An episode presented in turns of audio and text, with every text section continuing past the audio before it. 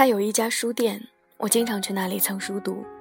如果带着他最喜欢吃的炒年糕，他就愿意免费借书给我。他可以背诵白居易所有的诗，羽毛球打得很棒。但不知为什么，他的书店忽然停业了。你有没有见过他？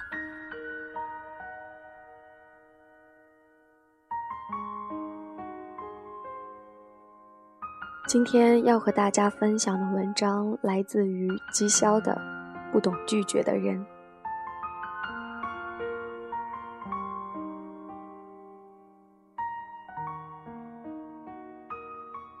大成是我见过的最不会拒绝别人的人。我认识他的时候，他手里还有一家书店。那时我刚毕业，没事儿就去他那儿蹭书看，但无论待多久。他都不会介意，甚至没看完的书问他借，只要保证不弄脏，他都一概同意。时间久了，我渐渐知道，他其实不是书店的老板，书店是个女人开的。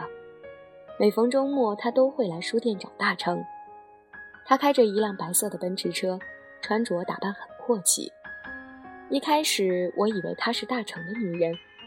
后来有次，他带着小孩来，叫大成哥哥，我才知道他已经结婚了。大成只是他的情人。大成年纪不大，虽然蓄着胡须，但撑死过不了三十。他的长相是这家书店最值得称道的招牌，轮廓分明，目光如电，谈吐间自带着书卷气。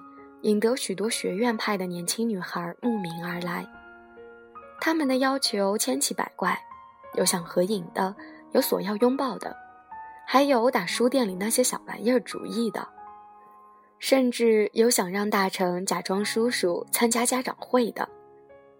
面对这些要求，大成也从不拒绝。不懂拒绝的人有很多，因为求于人情，碍于脸面。但前提是对方的要求没有触及你的底线。问你借八百一千，不好意思拒绝；但问你借房子抵押试试，铁定一千八百个没门儿。至于大成的底线，我至今没摸到过。有次，一位顾客赖在书店蹭书到打烊还不肯走，大成困得不行，就跟他打了个招呼，然后自己上楼睡觉去了。谁知半夜他忽然被人推醒，说楼下太冷，问他有没有被子。大成迷迷糊糊地说没有，结果对方竟然扯过他的被子的另一头睡了下去。第二天醒来，大成才知道那位顾客是外地人，钱包被偷，无处可去，于是跑到书店借宿，临走前还问大成借钱，说是江湖救急。在现代社会，这种鬼话也有人性。那个人就是大成。除了那个女人之外，大成的感情生活一片空白。有次我忍不住好奇地问他：“明明身边有大把资源，为什么会选择他？”且不说他已经结婚，从年龄、相貌、才情上，这两人都难以相提并论。如果只是因为钱，那也太没种了。大成听完我的话笑了，不是我选他，是他来找我，面对面告白那种，我实在不知道该怎么拒绝，就答应了。我惊讶的舌头都打结了，你，你怎么可能没姑娘跟你告白？他说，有啊，但都是写张纸条夹在书款里，或者画在书店的签到册上，只要不动声色。很容易就躲过去了。只有他约了我，郑重地说想要在一起。所以你都不考虑对方是啥情况就答应了？我的三观彻底被颠覆，激动地喊出来。大成摇摇头。一开始我也觉得不自在，想反悔，但后来才发现他其实就想找个安慰。至今为止，他也没要求我做过什么呀。我说：“你是说他每周看你就只是看你？”他狐疑的看着我，不然嘞？我呆住了。这世上成天有人把生活当作选择题，前进后退，左右为难；殊不知，也有人甘当被选项，不主动，不索取，可单选，可多选。有时我们也会聊聊爱情。大成说他有喜欢的女孩，他俩是在网上认识的，但他不肯告诉他自己在哪儿，只说在未来会来找他。对此我不以为然，这种人恐怕不是长得丑，就是性格阴暗，否则怎么会不敢见面？说不定她就是那群经常来书店观光的女学生之一。大成也不反驳说：“我答应了她，就会一直等下去，就算没结果，也不会因为当初没有等待而后悔啊。”他还拿金庸的小说举例说：“如果杨过没熬过那十六年。”怎么可能和小龙女重逢呢？我说：“你看武侠小说看傻了吧？杨过要是从没见过小龙女，说不定早就跟郭芙结婚了。十六年，孩子都该上高中了。”不久后，我找到了工作，步入了忙碌之中，去书店的次数也越来越少。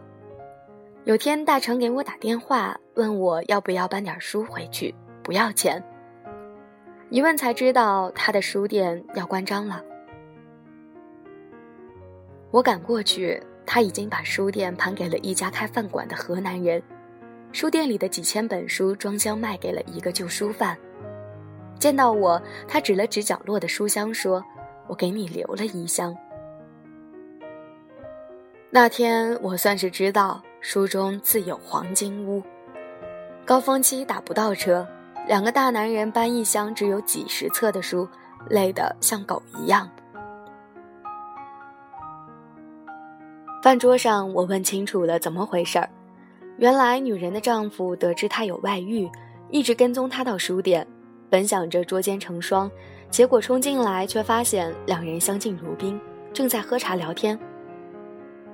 女人说大成是书店雇的店长，男人自然不信，但又找不到证据。恼羞成怒之下，责令将书店关掉，顺带解雇了大成。我问他接下来打算怎么办。大成喝了挺多酒，从口袋里掏出一张印着都江堰的明信片，口齿不利索地说：“乔，乔乔肯见我了。”大成就这样走了，一去就是好几年。那段时间，我也陷入了热恋。每天为爱情的小事喜怒无常，根本无暇顾及其他。偶尔空闲时，我会想起大成，不知道他现在身在何处，有没有寻找到那个叫乔乔的女孩，还是又在哪个小城市开了一家新的书店。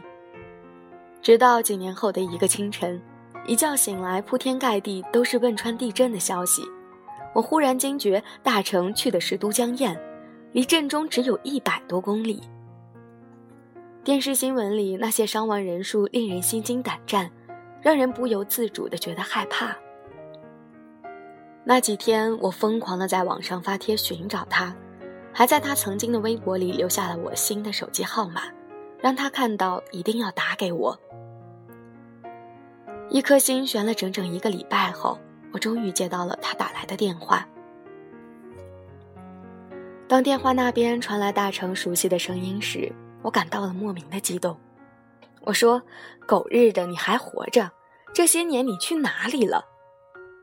他语气一如既往，不急不躁，说他在彭县，离汶川有段距离，很安全。我问他：“你找到乔乔了？”他说：“嗯。”我说：“儿子恐怕都生下了吧？”他没回答我，只是笑。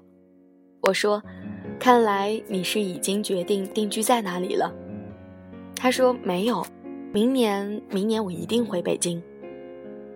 再后来有一次，我看到他上传了一张结婚证的照片，我以为他就这样在那个遥远的小城市结婚了。这应该就是一个浪子的归宿了吧？我想大成说的回北京，也许只是携家带口的一次观光旅游，没想到的是，第二年夏天，大成真的回来了。更令我和我的小伙伴惊呆的是，跟他站在一起的还有一个看上去不到二十岁的女孩，她竟然就是大成这些年口口声声提及的乔乔。慢慢的，我开始从大成口中拼凑出他这些年的故事。当年大成单枪匹马坐火车杀到都江堰，本打算上演一场浪漫的久别重逢，结果到了那儿，他才惊讶的发现，接站的竟然是一个十四五岁的小女孩，她就是乔乔。在火车上，大成也不是没想过暗黑版的相逢。可那些见光死、诈骗集团等幻想，在此时此刻，通通拜倒在眼前稚嫩的女孩的脚下。用他的话说，当时只觉得浑身发凉，怎么都没办法迈出脚步，并在很长一段时间内，一想到自己曾没日没夜的跟一个小孩子示爱，就觉得自己禽兽不如，再也不会爱了。乔乔的家庭条件不好。父亲患病卧床不起，母亲靠微薄的薪水养活这三口之家。对于大成的到来，他们并没有表现出过多的意外。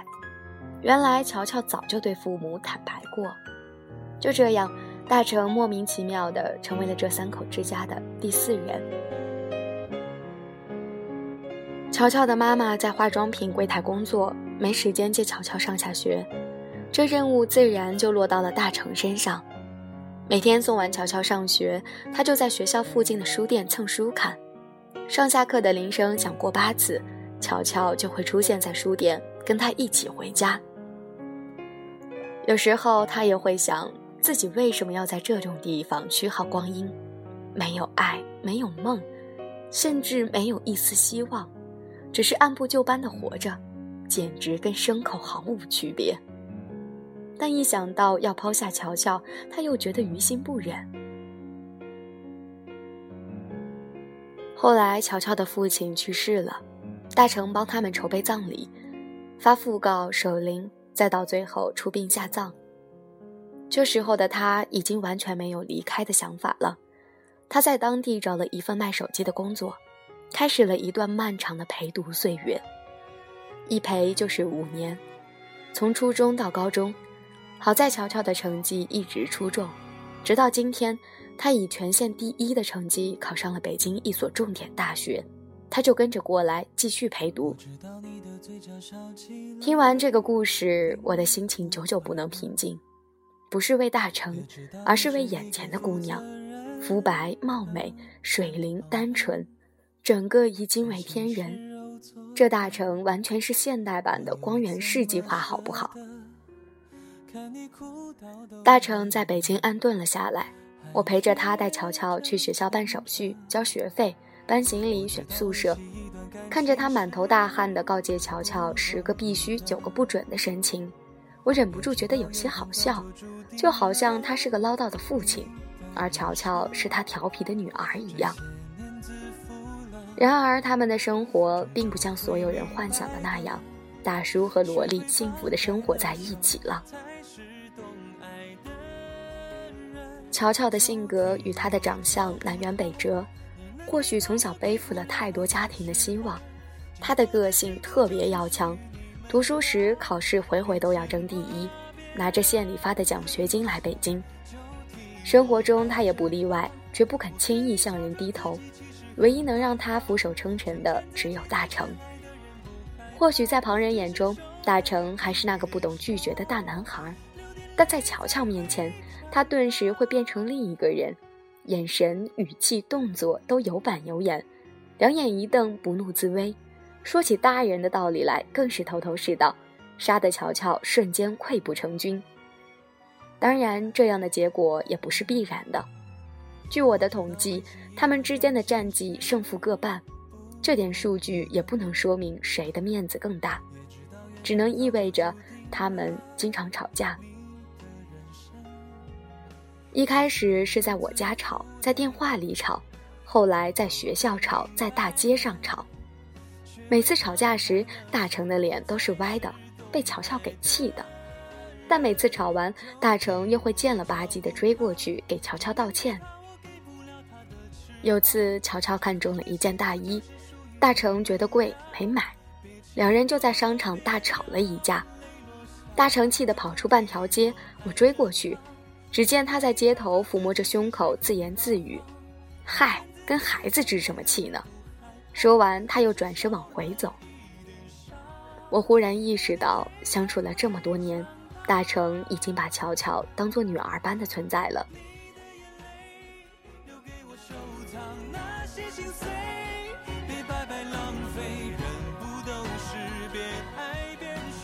一个不懂拒绝的人，感谢您的收听，欢迎关注微信公众号码 FM 谁的青春不迷茫首字母小写。别牵挂，别让泪落下，就替我爱着他。我可以假装自己其实很大方，害怕，只是受了一点伤。流点泪才会长大。